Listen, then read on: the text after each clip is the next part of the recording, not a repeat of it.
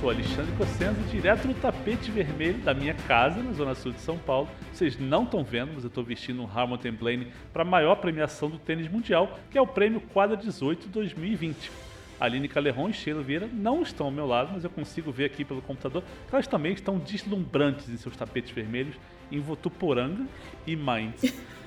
É, o é, que, que vocês estão vestindo hoje, garotas?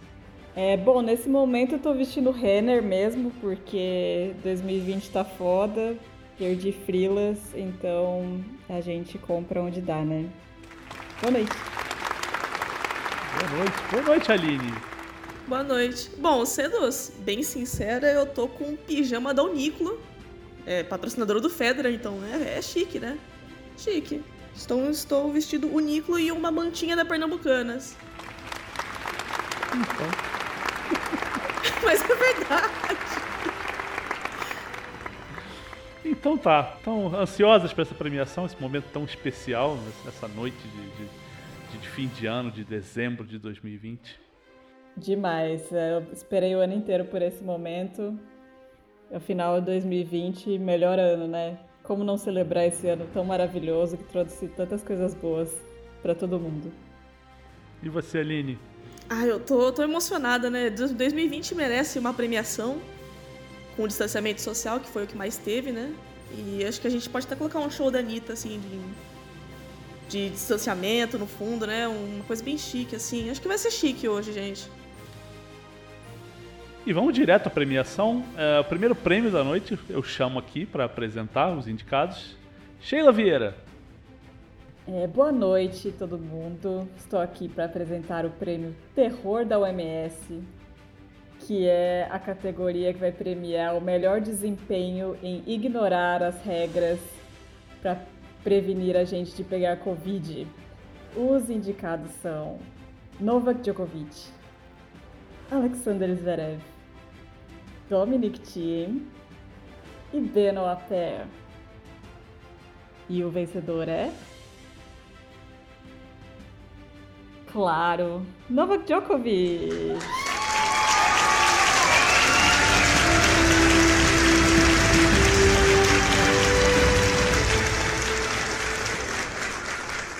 Aline, em quem você votou? Ah, o meu voto não poderia ter sido outro, né? Depois da Covid Party que o senhor Novak Djokovic armou, né? Que a gente viu todos, todo o momento ali, todo o acontecimento ao vivaço na televisão, é, foi ele, né? Novak Djokovic. Concordo com você, meu voto também foi para ele, todo, tudo que envolveu o Adria Tour, né? E você, Sheila, votou em quem? Eu quase votei no Benoit Paire só por aquele episódio do US Open que ele quase tirou metade do torneio lá de Nova York, mas é, não tem como superar a Adria Tour. A OMS sempre vai lembrar do Djokovic e tudo que ele fez esse ano. Então vamos dar sequência à premiação. É, agora chamo o palco Aline Calerron. Boa noite, gente. Boa noite. Obrigada por me receberem aqui neste glorioso prêmio, né? Muito importante, anual. Eu vim aqui apresentar, né? O, o, o, a premiação do torneio que mais fez falta no ano. O torneio que era para acontecer, mas não aconteceu por causa da, da Covid, né? Da Covid que apareceu aí e a gente acabou perdendo o torneio. E os indicados são Indian Wells, Miami Wimbledon, Madrid e WTA Finals. E por unanimidade, quem venceu foi Wimbledon.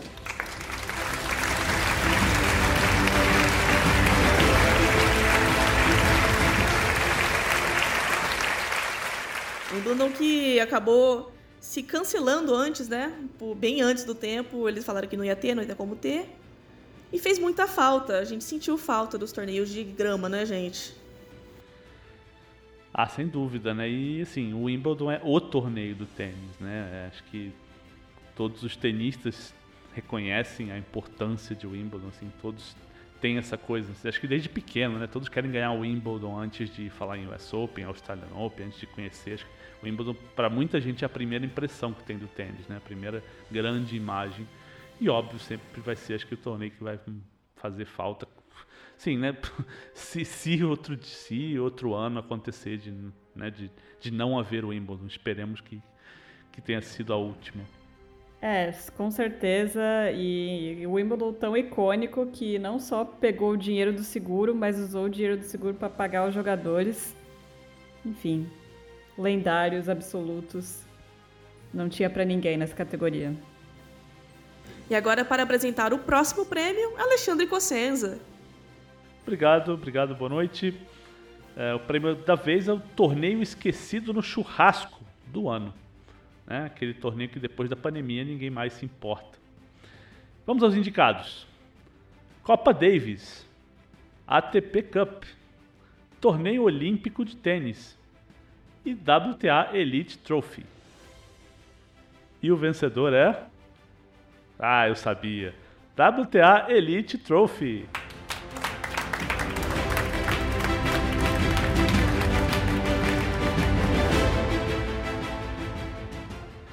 Sheila, você votou em quem? Obviamente no WTA Elite Trophy. Que, enfim, até na hora de fazer os indicados eu demorei um pouquinho para lembrar dele, mas eu lembrei. Porque é realmente assim, é um torneio que não fez falta e se pá, a WTA já vai é, usar essa oportunidade para não fazer mais, porque realmente não, ninguém se importa. Aline, é, a série B, né, da, dos torneios de um, elite, abre bem aspas aí. É um conceito muito estranho, né? É, tipo, a sobra do Finals, a galera que não entrou. É, não faz muito sentido o WTA. Se vocês puderem, sei lá, tirar assim, ninguém vai lembrar. é, eu acho que é bem por aí, viu? Acho que é. Assim, né? Se já não era muito relevante antes, agora, né, esse ano realmente fez falta zero. E mas vamos, vamos andar com a premiação. Uh, Sheila Vieira, sua vez. Ah, vamos para a melhor categoria, melhor barraco. Indicados.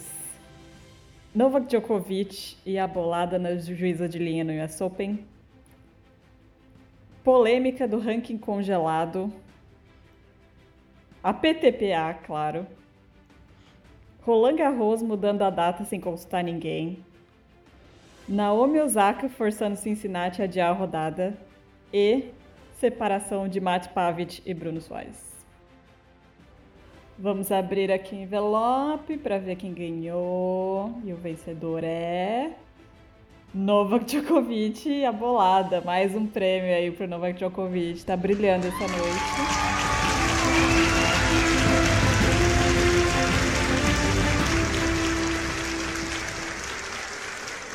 Em quem você votou, Alexandre? Eu votei nele, votei no Djokovic. Votei. É, é equilibrada, né? Uma categoria difícil. Mas é que o Djokovic era muito favorito pro torneio, né? Então a, a, a bolada teve, teve toda essa é, repercussão por ele ser o favorito. Era um jogo que ele tava, né, não estava ganhando, mas era favoritíssimo. Uh, teve a cena né, triste do Djokovic ali argumentando, né, ah, do, do, meu torneio, da minha carreira, do não sei o quê. Teve os, os, fãs do Djokovic querendo justificar um negócio que era injustificável, sem querer ler a regra, sabe, sem querer entender o que aconteceu, né, querendo defender.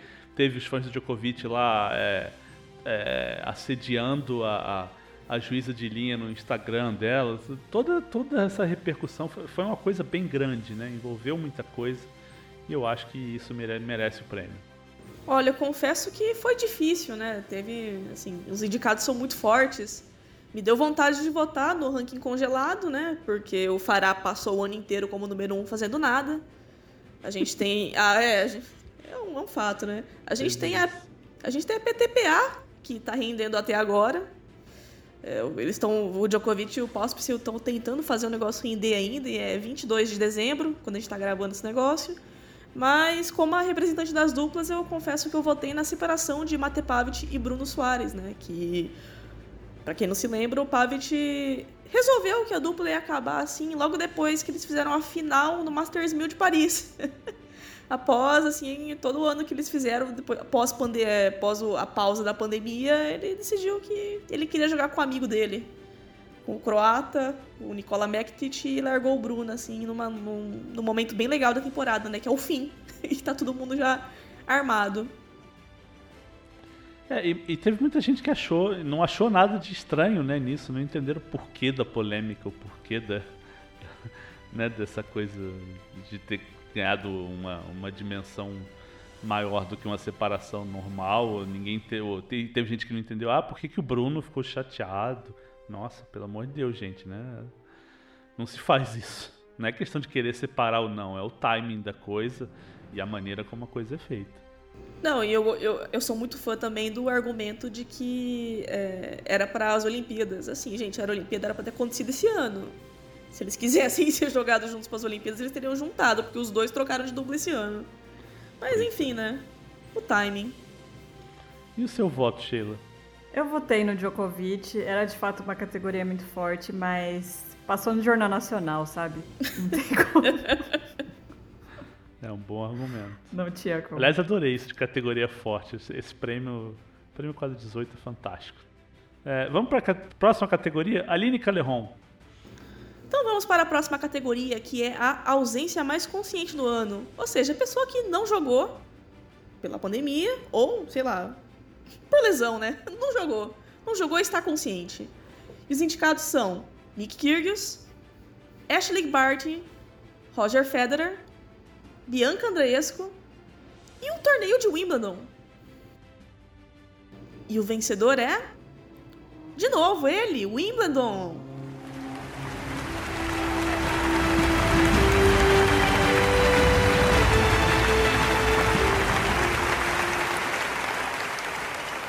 Ah, segundo prêmio de Wimbledon, né? Nessa, nessa noite especial. E acho que, sim, é, o motivo para o meu voto, eu votei em Wimbledon, é parecido com o que a gente já comentou antes. É, o que a Sheila comentou antes, né? Foi um torneio que tomou uma decisão bem antes, né? Durante a pandemia, olha, não vai acontecer, não vai dar para fazer. E pegou o dinheiro do seguro, deu para tenistas, deu para árbitros, inclusive. Então é, é, foi uma decisão, acho que bem fácil para mim. Acho que a minha segunda opção seria votar no Kyrgios. Mas e eu acho assim que o Kyrgios durante a pandemia se portou muito bem, se portou de uma maneira bem, para mim até inesperada. É, fiquei surpreso com, com, a consciência dele em relação a, a, aos perigos do, do, da Covid e tudo mais.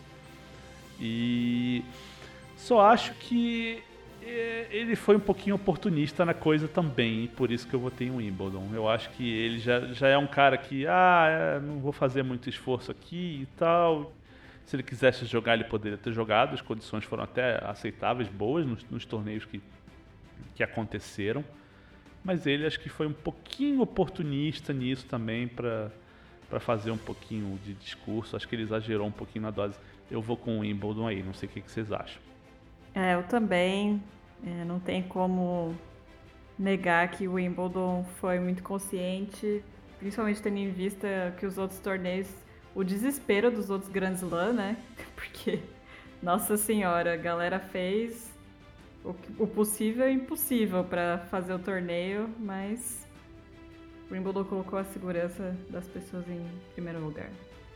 E o Wimbledon não só distribuiu o dinheiro entre os, os jogadores, como também eles é, pegaram os materiais que eles iriam usar, tipo toalha, é, uniforme, etc. E eles acabaram doando para a região ali, para as pessoas que necessitavam ali na região, né, do, onde o torneio acontece. Então a consciência já foi mais foi além, né, do, do, só do tênis.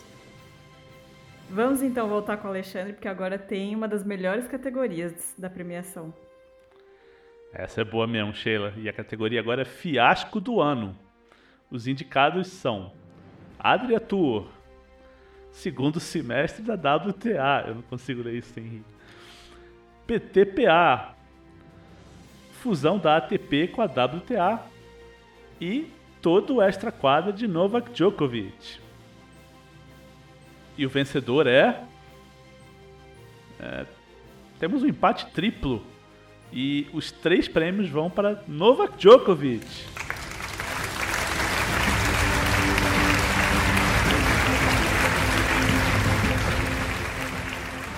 É, vamos tentar entender o que aconteceu aqui. Sheila, qual foi seu voto? Ah, pra mim é Adriatur, porque não dá, gente, né? Só lembrar daquele. É, é o fiasco, assim. Você procurar fiasco no dicionário, vai estar lá uma foto. Do Adriatur. E você, Aline, votou em quem? Ah, votou o meu em, não em quê? É, em que, né? Não É. poderia ter sido outro, né? Eu votei na PTPA porque, nossa, pelo perdão da palavra, mas puta que pariu. Como é que você, como é que você cria um negócio sem nenhum plano, nem nenhum nada, assim, só cria? Vou criar uma associação de tenistas dentro da TP. Uh! E aí as pessoas juntam, sem saber qual é o plano do negócio. E o negócio não foi pra frente, porque não tem plano. Então, assim, PTPA, sucesso. Sucesso. É, e eu tinha votado no extra quadra do Djokovic, que, que assim, pensando agora, pra mim é quase um daqueles prêmios de career achievement da pessoa, né, que é o conjunto da obra. Porque, né, teve todo teve a questão das lives lá com a pseudociência dele, teve o, a atuação dele no, no conselho dos jogadores, a saída, depois a volta do nome dele lá para a próxima candidatura, é, as coletivas que, que deram polêmica, enfim, é bastante coisa. Mas acho que nada mais justo então do que pegar esse, né, esse prêmio de essa categoria de fiasco do ano e dar três troféus para ele, né? O Adriatur, PTPA e o Extra Quadra. Acho que o Djokovic fez por merecer em 2020. E para dar sequência, vamos com de novo com Sheila Vieira. É, agora vamos para um, um prêmio mais triste, né? Mais melancólico, que é o prêmio Ainda Não Aposentou. Os indicados são John Isner, Andy Murray, Venus Williams e Leander Paes. E o vencedor é. Para surpresa de ninguém, Leander. Uau.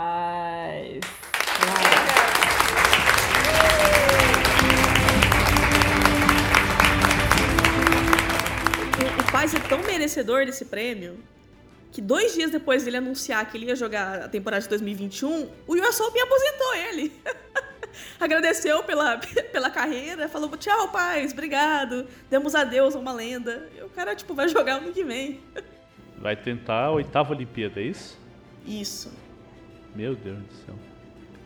30 anos. O Hewitt já aposentou, afinal? Já, né? A gente já pode considerar?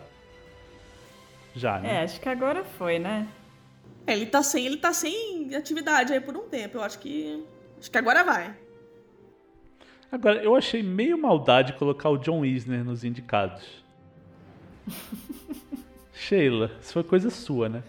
Não, eu sei. Não, assim, ele ainda tá bem. Mas. Peguei bode, então coloquei. Tá bom. Ó, ok. E Andy Murray não ganharia esse prêmio de jeito nenhum. Não, não pode aposentar. E a próxima categoria quem apresenta é a Aline Calderon. Então vamos para a categoria que você, para você que milita, o prêmio Milituda do ano. Para pessoa que representou aí, militou mesmo, é ra- antirra- antirracismo, é não, não sai de casa, põe máscara, seja lá o que for, você que militou, tá aí o prêmio. E os indicados são Naomi Osaka, Francis Tiafoe, Nick Kyrgios e Corey Graf. E a vencedora não poderia ter sido outra, apesar de que teve um voto contra. Ela, Naomi Osaka.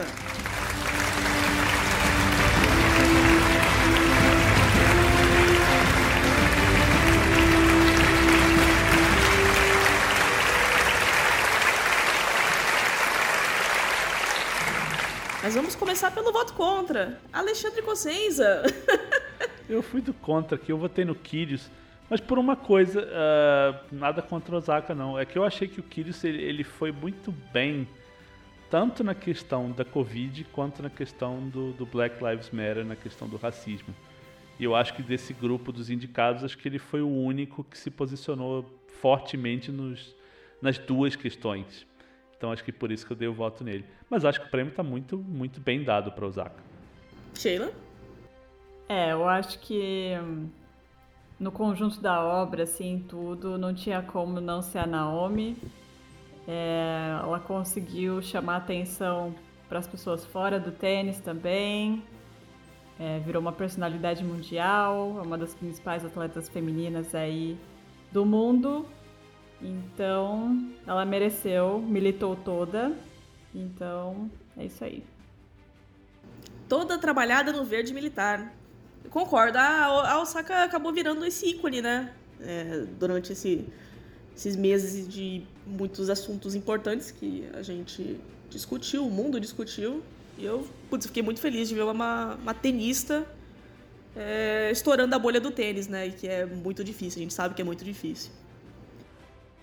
E para apresentar o próximo prêmio, Alexandre Cossenza. É, chegou a hora de premiar o brasileiro do ano. E os indicados são Felipe Meligeni, Thiago Wild, Carol Meligeni, Bruno Soares e Marcelo Melo. E o vencedor é Bruno Soares.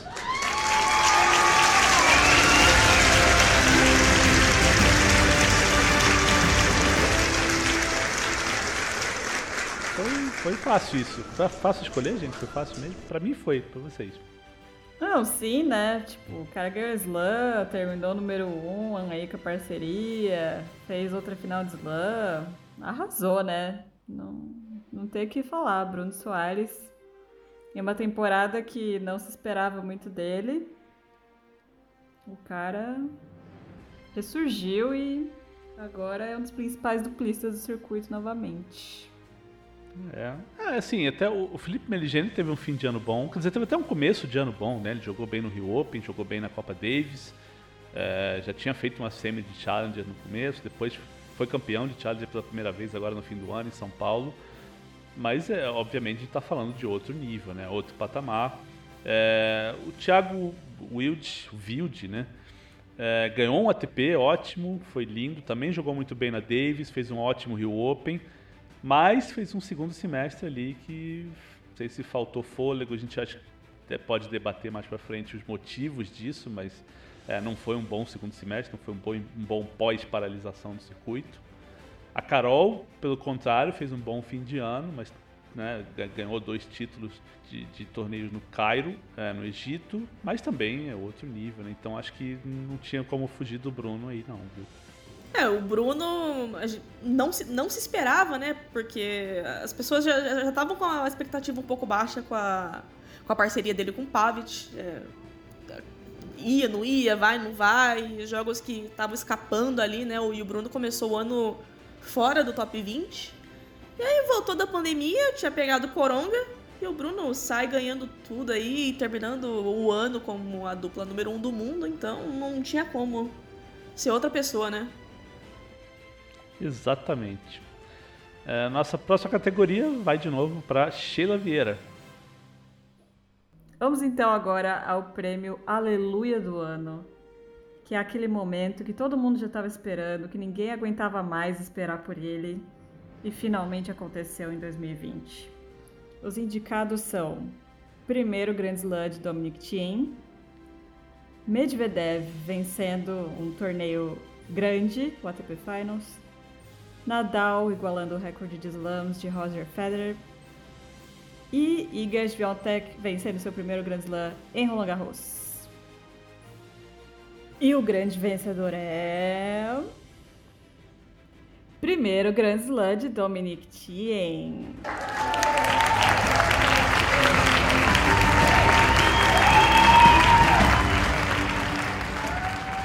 Mas não foi unanimidade. Quem votou no Thiem aí? Eu votei no Tim porque, pelo amor de Deus, eu não aguentava mais mesmo. Olha, aleluia. ah, meu, toda hora batendo na trave ou, ou não vai, e aí o povo fica falando, nossa, o Tim é só isso aí mesmo, não vai furar bolha, o limbo gen. Aí, ó, ganhou, pronto, aí, pronto, já deu.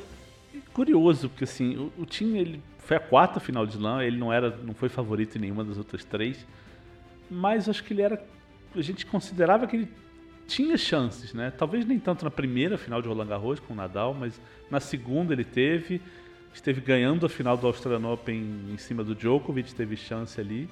Então acho que era uma coisa que a gente vinha realmente esperando. Eu pelo menos esperava isso muito mais do que o Nadal igualar o recorde do Federer. Para mim foi uma surpresa, quer dizer, surpresa não esse ano diante das circunstâncias, né? Com, as coisas foram acontecendo. Mas se você me pergunta três anos atrás o que era mais provável, para mim seria o, o Tim ganhar um slam, que o Nadal igualar o Federer. E o slam da Iga em Roland Garros, eu, eu esperava que a Iga desse uma deslanchada, mas nem tanto assim, sabe? Não, não achava que, que, viria esse título em Roland Garros, principalmente porque ela pegou a Halep ali no meio do torneio e era o jogo que eu achava que ela ia cair. E fez muito bem, acho que surpreendeu, não, não era algo tão esperado para mim. Então por isso que eu votei no, no primeiro slam do time. É, eu confesso que meu voto foi pro Nadal e não é necessariamente porque eu queria que o Nadal igualasse o recorde, mas porque é algo que a gente estava esperando já há algum tempo, né? Aquela dúvida, será que vai, será que não vai? E, enfim, acabou acontecendo esse ano e é um fato histórico, né, pro tênis. Então, mas de fato, realmente o Tien já estava entrando num território de Murray ali de deu, né? Ganhei esse slam de uma vez. Pelo amor de Deus. É. E vamos então para a última categoria dessa noite especial, essa noite memorável, essa noite épica da premiação do, do quadro 18 Awards. E para apresentar esse último prêmio, o prêmio mais ilustre da noite, Aline Caleron. Muito honrada, é, daqui direto de Votuporanga, São Paulo, né? De poder apresentar esse prêmio importantíssimo que é o prêmio Andy Murray de melhor pessoa do tênis. E os indicados são Andy Murray, Andy Murray, Andy Murray e Andy Murray. E o vencedor é Andy Murray.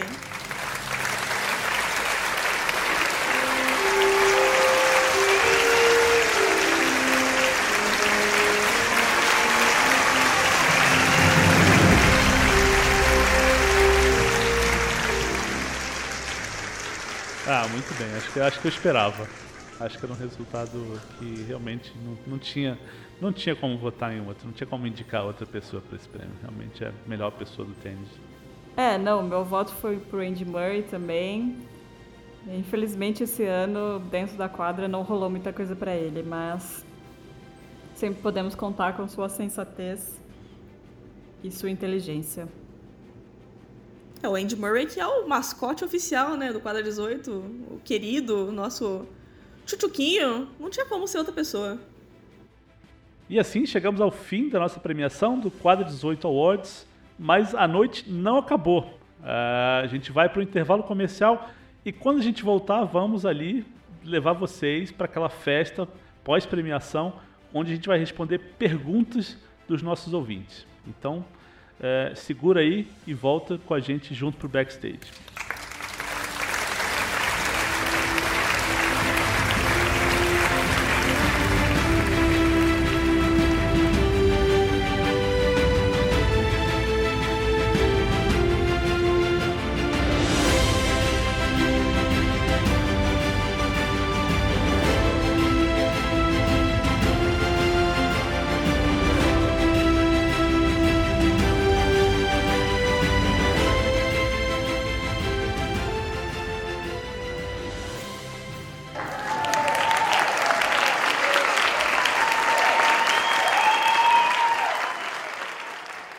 De volta aqui na festa pós-premiação, também conhecida como confraternização da firma. E vamos para as perguntas. Primeira é do Mário Sérgio Cruz, do Tênis Brasil, né, audiência ilustre. Obrigado, Mário. E a pergunta dele é a seguinte: se eu virar um jacaré depois da vacina, será que eu consigo reverter isso com a ajuda de um alquimista quântico que purifica as coisas com o poder da mente? Quem quer responder isso? Eu acho que essa pergunta do Mário, inclusive, faz a gente lembrar de um dos fiascos do ano que a gente não colocou nos indicados, que foi a Helena lá com sua teoria do 5G teve. e o Covid no, no Instagram. Teve isso. Mas, enfim, é tudo a ver, né? Nosso presidente, Djokovic, gente que acredita em coisas estranhas. Acho que tá parecido aí a coisa. Não, eu acho que só vai funcionar se você estiver pulando em cima de uma cama elástica. Que também teve esse episódio do é. Djokovic. Teve, tinha o cara lá que ajudava se você pulava a cama elástica. O negócio era da hora, assim. Então eu acho que tem que ter uma cama elástica. Caralho, eu ia falar isso. Exatamente isso. Não, a cama elástica é icônica. Eu sou fã da cama elástica. Acho uma boa resposta. Acho que acho que é por aí, Mário. Se, se nada disso resolver, de repente ozônio, quem sabe. Uh, vamos para a próxima pergunta da Núbia Silva. Ela pergunta qual é o episódio mais marcante dessa temporada tão singular para nós. Eu acho que para mim o Adretur. Eu acho que porque foi no começo da pandemia, ainda estava naquele período de que ninguém sabia o que ia acontecer, se, né, o circuito quando ia voltar, quando não ia, e de repente é, aconteceu aquilo tudo que aconteceu né, na, na, primeira etapa e na segunda, e ficou muita gente olhando ali espantado, falando, nossa, parece uma realidade paralela, né? Porque o mundo todo está tá se fechando e tal, e de repente os caras estão lá fazendo um negócio com uma quadra lotada e não está acontecendo nada. E de repente, né, veio aquele choque de realidade que começaram a aparecer os casos positivos de Covid, né, com os tenistas, é, teve namorada, teve preparador. Então acho que foi um choque ali, acho que foi já um, um uma coisa para mostrar para a comunidade do tênis que, olha, isso não é brincadeira, sabe? Não, não dá, por mais que você, né, o Djokovic tenha argumentado que as autoridades sérvias autorizavam aquilo tudo e tal e tal e tal, acho que aquilo serviu para mostrar para autoridades também que, olha, não é tão simples assim, sabe? Não, não, não é tão fácil criar ambientes seguros para evitar o vírus. Então acho que isso que, me marcou. Eu concordo que foi a Adria Tour, só que eu vou além. Para mim, o mais marcante foi a balada que rolou no Adria Tour. Nossa senhora. Porque aí não interessa, não interessa o argumento que você deu, de que tava tudo seguro. Seguimos os. É a frase mais usada nesse, nesse Covidão, né? Seguimos os protocolos de segurança. Não adianta você falar isso e à noite você tá lá sem camisa rodando. rodando sua camisa pra cima e se esfregando nos seus amigos, né? Então, tipo. A balada da Adria Tour. Não, eu acho que assim, a coisa mais surreal foi ele quando testou positivo fugir da Croácia. Mano. É, próxima pergunta é do Lucas Parra. Ele pergunta se a, a, provável aposentadoria de Federer e Serena em 2021 deixaria um vazio no tênis. Acho que a minha primeira pergunta é: é provável mesmo essa aposentadoria? Ou é possível? Ou é potencial? É possível, né? É possível. Não diria que é provável. Eu também não. E outra, é, as pessoas estão aposentando os dois já faz uns 10 anos. Eu acho que assim, não nem deixa vazio mais, tá todo mundo preparado na hora que acontecer. O que eu acho é o seguinte, assim, a gente. No caso do Federer, a gente fez uma temporada sem ele e foi uma temporada boa, ok. Né? Seria melhor com ele? Seria, mas eu acho que a gente já tem um aperitivo do que, que é o mundo sem Federer. Né? Com o Nadal jogando ainda, com o Djokovic jogando ainda. Eu acho que vai deixar um vazio para fãs do Federer né? Porque tem muito fã do Federer que nem é tão fã de tênis assim. E quer, quer ver o Federer ganhando, quer ver o jogo do Federer, e se não tiver o Federer jogando, não quer nem ver tênis. Então acho que fica uma lacuna aí, mas né, acho que o circuito se vira bem sem ele. E o caso da Serena, cara, a Serena já tem uns 3 anos que ela joga, sei lá, 15% do circuito. Então acho que todo mundo já está mais do que acostumado de ver tênis feminino sem a Serena. Óbvio que ela é um nome gigante ainda, que chega nos slams a gente quer ver como é que ela está jogando, se ela tem chance, né? Quais são as chances, o tamanho disso e quem será que pode derrubar a Serena? Todo slam a gente faz essas perguntas. Mas eu também acho que o circuito feminino está bem de, de, de, nomes e tal, de, de, de, de gente para ir para os próximos 10 anos, 10, 15 anos. Ah, eu acho que eles que deixariam vazio, sim. Apesar da gente já estar tá se preparando psicologicamente para isso, acho que ter a perspectiva de, ah, o Federer vai voltar, a Serena vai jogar esse Grand Slam, acho que dá uma agitada, assim, nas coisas. Enfim, espero que eles fiquem aí mais um tempo. A, a do Federer vai deixar um vazio nas lojas da Uniqlo, né? Agora que voltou, agora que voltou o boné, o negócio não ficou dois minutos no ar. Ah, mas isso aí vai, isso aí vai vender até ele fazer 90 anos. Cara, é, é, esse, é, essa, essa história do boné do, do, RF da Uniqlo foi assim, o, o fail mais épico do, do, ano, né? Porque eles anunciaram, ó, dia 8 vai vender.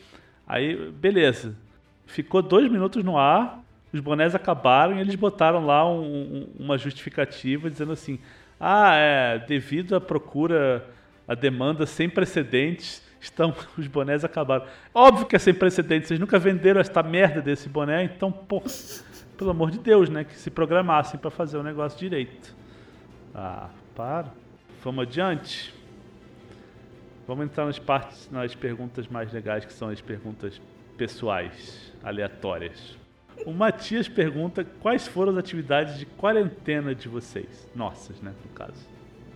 Assim, por mim, eu digo que eu trabalhei. Esse ano foi o ano que eu mais trabalhei e, assim, como eu sempre trabalho de casa, não fez muita diferença a quarentena para mim, não. Então, mas felizmente foi um ano de, de bastante trabalho, que significa que financeiramente foi mais legal também. É, mas o que eu fiz no pouco tempo livre que eu tive, eu vi muita série. Né? Eu gostaria de, assim, eu, eu não sei quantas pessoas, quantos de vocês sabem, eu me mudei para São Paulo no fim de 2019, né? E assim, eu gostaria muito de ter saído mais, de visit ter visitado outros lugares, de ter frequentado outros restaurantes, conhecido outros lugares de São Paulo, mas ainda não deu para me sentir nem morador assim de, de, São Paulo. Então foi ficar em casa e no tempo livre eu vi muita série, vi muito filme e, e cozinhei mais com a, com a minha esposa. Acho que essa foi a parte legal, passar mais tempo com ela. O que, que você assistiu de bom? De bom, Cara, eu vi tanta coisa, assim. Acho que no começo da quarentena eu vi, pra você ter uma ideia, é, Beth em Nova York, que foram, sei lá, são 80 episódios, né? É a novela, novela do Telemundo, né? Que tem na Netflix. E no fim da pandemia eu já vi 100 Dias para Enamorarmos, que, era, que é outra novela da, da Telemundo. Alguém tá viciado. Não, e são, assim, tem, sei lá, uns seis ou sete atores iguais, sabe? Então é, ficou bastante familiar. E é bom que a Pilar, que minha esposa, está tá estudando espanhol, então foi legal para ela. Foi legal para mim, eu gosto de, de ver. Eu, não, eu, gosto de ver novela e gosto de ver coisas com a Pilar. Então foi, foi divertido. Mas também vi bastante série, eu vi. Acho que eu vi Blacklist inteira nessa pandemia. Vi, sei lá, vi bastante coisa. É, então, esse ano foi meio bizarro, né? Porque por incrível que pareça, eu fiquei meio viajando muito. e, tipo, eu tava contando se eu morei em Swansea, aí eu morei em Leuven, aí eu morei em São Paulo, aí fui pra Leuven de novo, aí fui pra São Paulo, agora eu tô em Mainz. E durante isso, obviamente, fazendo meu mestrado, que é a causa de tudo, todas essas coisas.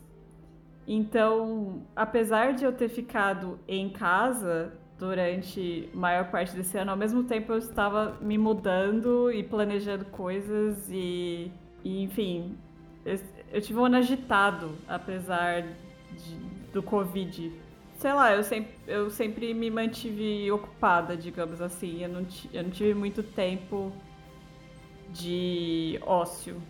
Já eu tive tempo de ócio, nossa senhora, mais tempo de ócio que qualquer outra coisa. Até vergonha. Jesus, manda jobs, gente.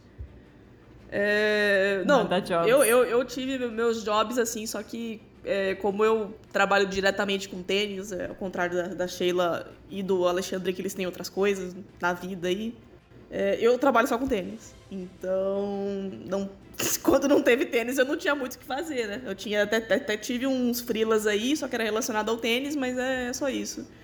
Então, assim, ócio, show de bola. É, só, e não foi muito diferente de uma época, assim, de uma época mais normal. Eu assisti muito anime, muito anime.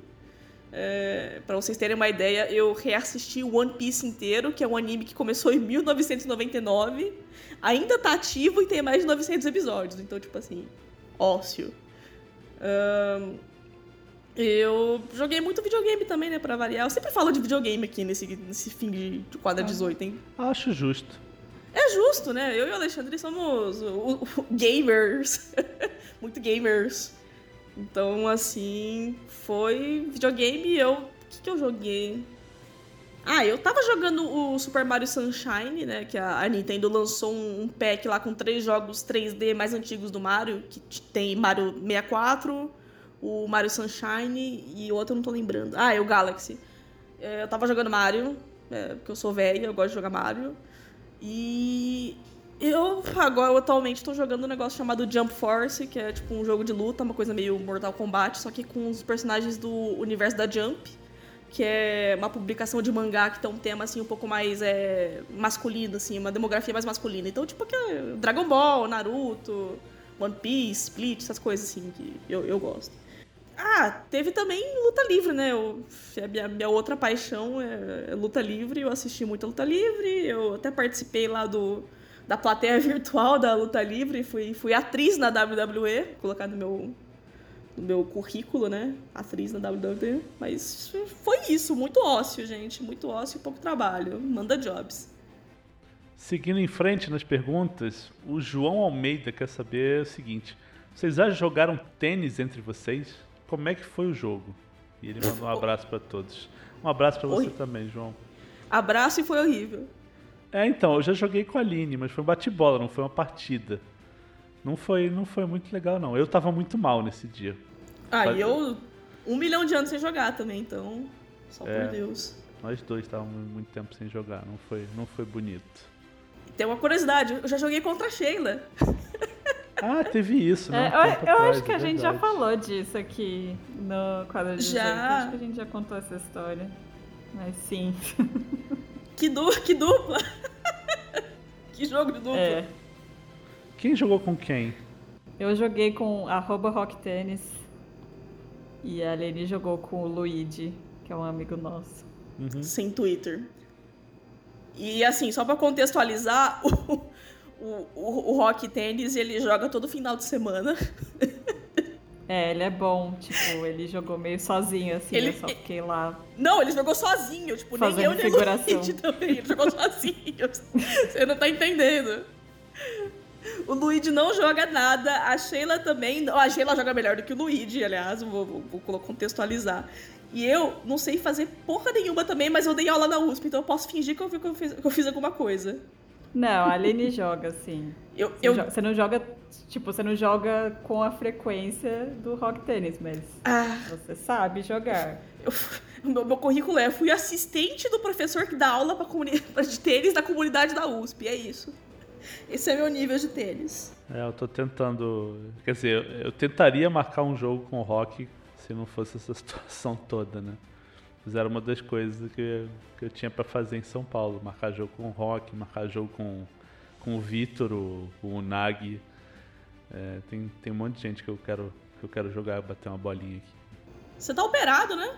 Eu operei o joelho tem duas semanas, três. Ainda tô andando meio mancando, né? tô de...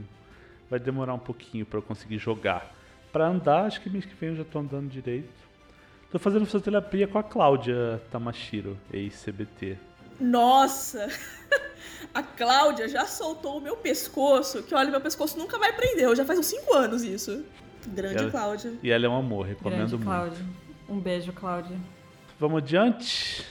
A pergunta aqui do Dino Azabal, que é o seguinte: ele quer saber qual é a parte mais legal e mais difícil que a gente acha de ser um jornalista cobrindo tênis. A mais legal é que você não paga ingresso para muitas coisas. Sheila pensando na carteira. Muito mão de vaca essa resposta, Sheila. Mas, gente, eu sou muito mão de vaca. Isso é uma característica Isso é minha. é verdade. Eu herdei do meu pai. e, sim. Não, é ótimo. É ótimo ser jornalista, trabalhar com o que você gosta. E sim, é um privilégio, um puta privilégio. E o mais difícil? Que tênis não dá dinheiro. 100% é. carteira, Sheila. É. Pelo menos. Gente, foi, foi pela mesma linha ali. Bom, já que a Sheila já, já tratou. Não da... tá mentindo, né? Não, não tá. Já que a Sheila tratou da parte financeira, eu vou pro outro lado. Uh, acho que a parte legal é assim, ver de perto, conviver um pouquinho com o meio, ver jogos, mas ver tenistas fora do, assim, de quadra, conviver um pouquinho, fazer entrevistas, eu acho fascinante sentar e conversar, seja por 5, 10, 15 minutos com, com algum tenista. E assim, óbvio que é muito legal você chegar e sentar com, com um Djokovic ou, ou entrevistar, sei lá, o Federer por dois minutos. Mas eu acho tão fascinante quanto você de repente sentar com um cara que é 300 do mundo e tem uma história legal para contar. Eu acho essa parte muito bacana. E acho que a parte difícil é, é, justamente ter poucos eventos no Brasil. Acho que é uma peculiaridade do, do, de cobrir tênis sendo brasileiro. É que, principalmente agora, com o câmbio muito ruim para o real, é, a gente não consegue viajar tanto e não consegue estar tão perto do, dos torneios, dos tenistas com mais frequência. E isso dificulta, porque por mais que hoje a tecnologia ajude com WhatsApp, Skype, Zoom, etc., não é a mesma coisa de você estar ali de repente podendo ver um treino, podendo conversar informalmente com um tenista no dia a dia, de repente sentar para tomar um, um, refrigerante, uma cerveja, qualquer coisa e, e assim conhecer um pouquinho mais das pessoas e descobrir mais histórias estando ali perto. Eu acho que é, a parte difícil é, é, é justamente isso, de estar longe. Eu acho que a minha resposta é a mesma coisa para as duas coisas. É, são as pessoas, né? Eu acho que, putz, tênis, eu conheci muita gente legal no meio. A gente, a gente tá gravando o podcast aqui porque a gente se conheceu por causa do tênis, né? Uhum. E, e não só isso, mas também conhecer os tenistas, né? Os tenistas. É, acho que as pessoas têm uma imagem é, um, um, pouco diferente dos tenistas, mas você chega lá e conhece os caras e, nossa, é incrível. O, o trio de mineiros, assim, são caras sensacionais, né? O Bruno, o Marcelo e o André Sá. Uh, o Bruno, todo mundo, todo mundo que conhece o Bruno fala muito bem do Bruno. Enfim, Bruno é o Bruno. Uh, o André Sá, que assim, é, virou meu, meu parceiro Sônia Abrão, meu parceiro de fofoca. Não pode acontecer uma desgraça que um manda mensagem pro outro. Adoro mais graça no tênis. E, e, o Marcelo é o Marcelo, né? Dá pra perceber. O pessoal até acha que é, é assessoria informal, né? O pessoal me procura. O pessoal me procura achando que eu sou da assessoria. Eu não sou da assessoria, mas o Marcelo é parceiraço. Cara incrível, a gente dá muita risada. Então, tipo assim, é, não, não só conhecer é, gente do meio, jornalistas, como também conhecer os tenistas e, e, enfim, gente, gente que gosta do tênis, né? E a parte mais difícil também é que, nossa, como tem gente chata pra caralho no tênis. Puta que pariu uns fãs chatos, uns, umas galera insuportável, mandando umas mensagens chatas também. Nossa, os fanáticos aí não dá, mas também não é só no tênis, né? É, qualquer, qualquer meio que tem gente fanática vai ter mas, gente chata e insuportável te enchendo o saco. Mas tirando isso, eu. Eu tenho uma pergunta pra você, Aline. Ah. Cadê a sua foto no Finals? É, aparentemente eu não fui no Finals. Eu, eu, eu não fui no Finals. É, é, eu, eu inventei esse fato aqui, assim. É, é foda, né? Você... Não dá nem pra. Ah. Não, que você falou um negócio agora, eu fiquei pensando. Tem uma coisa que é chata do mundo do tênis, especificamente do tênis, é que assim, tem gente que quer ganhar dinheiro com o tênis, e beleza, né? Cada um procura o seu e beleza. Mas assim, tem, tem umas pessoas que forçam uma intimidade ou forçam uma uma coisa com o tênis, sabe, para puxar saco e para fazer relação e para ganhar dinheiro, que putz, você vê que a pessoa não gosta tanto de tênis assim, sabe? É, isso me incomoda e talvez não devesse me incomodar, talvez eu devesse ser uma pessoa superior, mais evoluída e ignorar essas coisas, mas eu ainda não consigo. É, então, essa é uma parte que eu acho chatíssima do meio.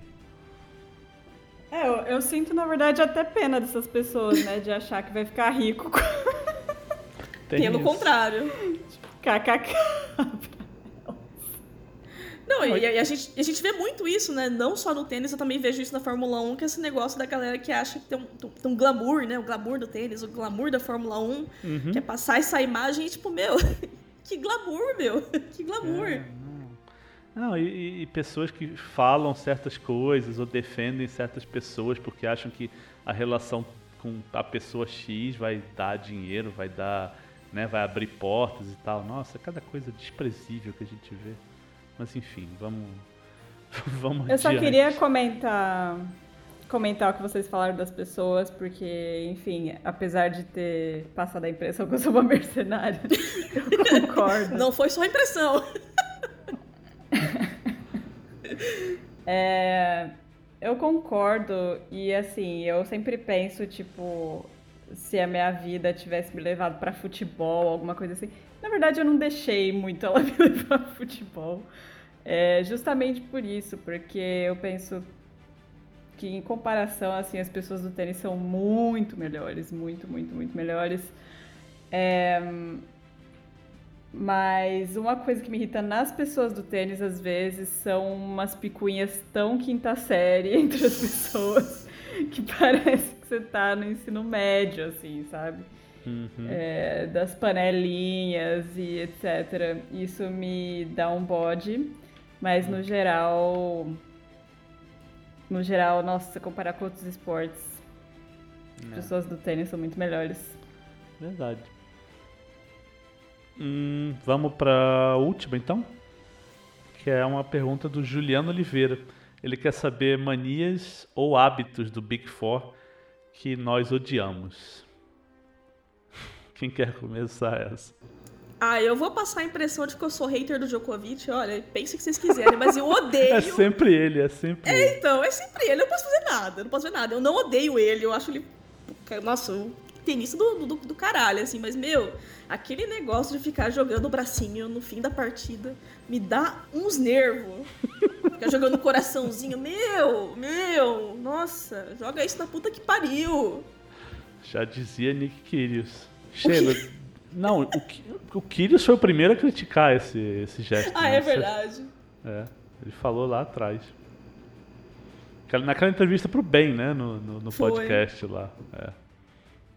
Sheila, defende o Djokovic, vai. Não, na verdade eu tava pensando que acho que não tem nenhum hábito deles que eu não gosto. Tô tentando pensar em algum. Esse negócio do braço não me incomoda.